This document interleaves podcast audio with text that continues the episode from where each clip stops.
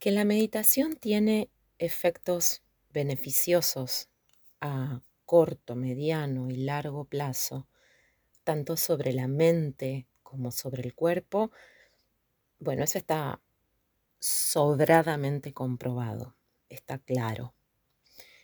Tanto para aquellos que trabajamos eh, en, lo que es acompañar a personas eh, para que puedan alcanzar un mayor estado de salud y bienestar, como también desde aquellos que, y me incluyo, practicamos eh, o trabajamos también diariamente en un propio camino hacia un mayor estado de salud y, y bienestar. Ahora, ¿qué pasa si una persona dice o concluye a mí no me interesa meditar.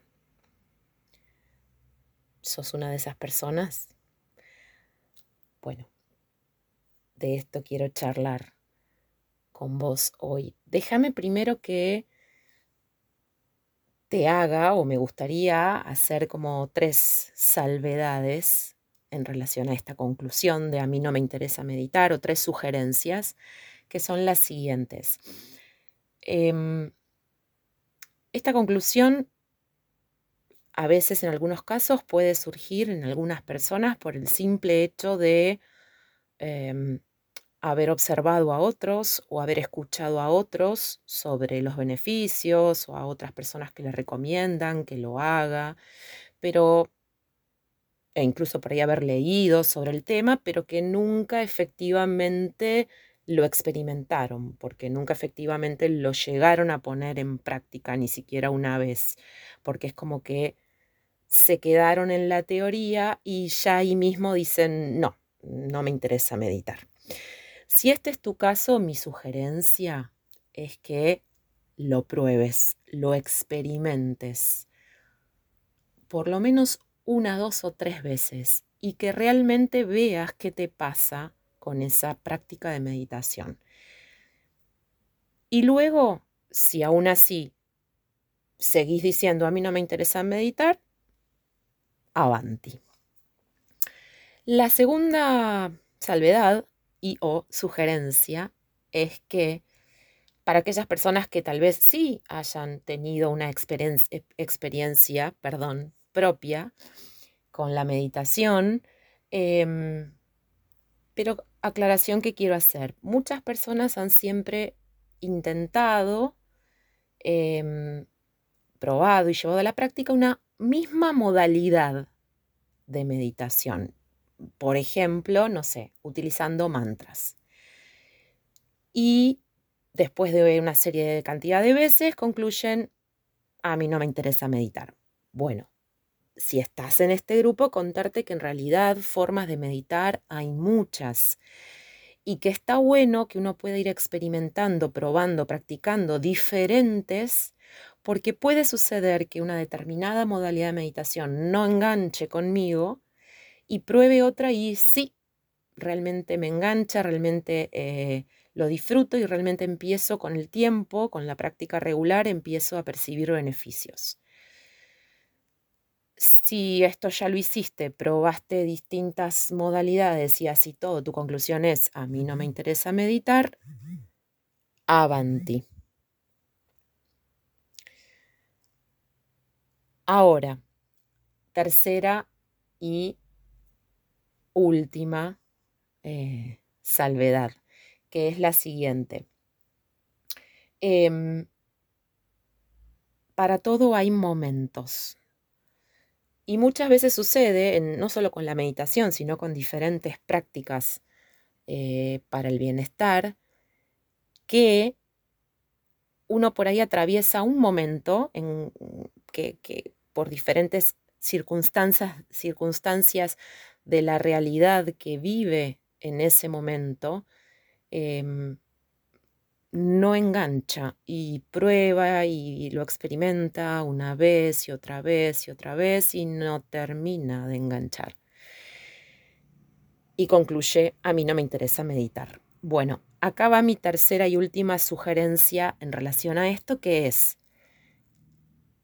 dar un tiempo, si esto te pasó una vez, dar un tiempo, esperar un tiempo, esperar que por ahí las circunstancias externas y o internas sean diferentes y volver a probar, porque a veces sucede esto y entonces en, una, en un segundo intento la experiencia es completamente diferente. Si esto también ya lo hiciste y ya pasó y ya esperaste en diferentes momentos de la vida o probaste en diferentes momentos de la vida e igual así todo, la conclusión fue, a mí no me interesa meditar, avanti. Y acá nos encontramos entonces, ahora sí, con a mí no me interesa meditar. Y un poco la pregunta es, em, ok, entonces se me dificulta alcanzar un estado de mayor bienestar? Bueno, la respuesta es no.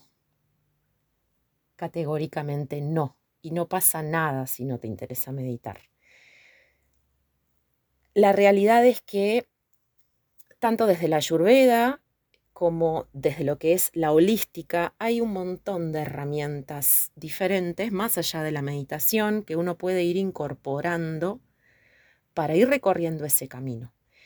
Y yo siempre sugiero ir explorando y sondeando distintas opciones hasta que uno encuentre la propia, hasta que uno encuentre esa herramienta con la cual siente que algo empieza a cambiar y algo empieza a sentirse bien y algo con el tiempo y, el, digamos, la práctica regular de, esa herramienta, empiezo a notar diferencias. Em, para alguien, digamos, acá entra lo individual, ¿no? Para alguien eh, puede haber una conexión, no sé, con la respiración consciente. Para otra persona puede haber cuestiones en relación a lo sensorial, utilizar los sentidos y prácticas que tengan que ver con los sentidos, eh, la práctica del automasaje, bueno, no sé, obviamente hay un montón de posibilidades y la realidad es que lo importante, digamos, el, el eje central es, o son, porque en realidad es más de una cosa. La primera es que tenga en claro que es fundamental trabajar activamente para conseguir el bienestar. Es decir, el bienestar, el bienestar depende, o mi bienestar, ¿no? Depende 100% de mí, por supuesto, en, todo lo que tenga que ver con situaciones que no involucran a otras personas, ¿no? Em, depende de mí, de mi trabajo, o sea, no es algo que azarosamente me va a llegar sin hacer nada. El otro punto fundamental es que tenga la claridad certera de que no hay estado de salud y bienestar posible si no es en mente y cuerpo. Por lo tanto, toda cosa que yo quiera trabajar o toda herramienta que quiera implementar tiene que siempre tener en cuenta tanto a la mente como al cuerpo. Em, y tiene que haber un cuidado desde lo emocional y mental y un trabajo em, para equilibrar esos aspectos. Entonces, si yo tengo en claro esto, o estas dos premisas, em, todo lo demás es variable. La idea es entender que cada persona es un mundo diferente, aun cuando, por ejemplo, desde la visión de la Ayurveda y las características de la constitución dógica, haya similitudes en las tendencias naturales de bata, de pita y de cafa, por ejemplo, pero así todo, cada persona tiene una combinación única en una realidad diferente y en una vida diferente. Por lo tanto, esa elección de esas herramientas va a ser totalmente individual. Y más allá de las sugerencias, que por supuesto estará bueno escucharlas, la realidad es que la información 100% eficaz y certera me la va a dar cuando yo lleve esa herramienta a la práctica. Y no tiene que ver con juzgar la eficacia o no de esa herramienta en particular, tal como estamos hablando ahora, que la meditación es beneficiosa está clarísimo, Pero eso no significa que todo el mundo tenga interés obligadamente y que todo el mundo deba hacerlo porque si no medita no es negociable, no, no hay chance de, alcanzar este, un mayor estado de salud y bienestar. Eso no es así.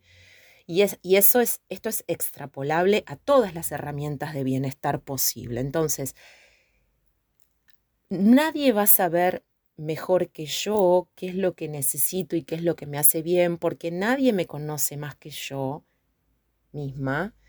Y además nadie va a experimentar mis sensaciones con cada una de las herramientas. O sea, quien tiene la plena percepción de qué me pasa con cada una de esas herramientas, eh, soy yo. Por lo tanto, si algo siento que no me interesa o que no me es útil, hay muchas otras opciones que están ahí listas para ser incorporadas. Así que si estás dentro de este grupo de personas que dicen a mí no me interesa meditar y si esa es tu conclusión, eh, luego, como te dije al principio, de, haber este, por ahí pasado por estas tres sugerencias que, que te di inicialmente, no pasa nada. Vas a poder igual alcanzar un mayor estado de salud y bienestar.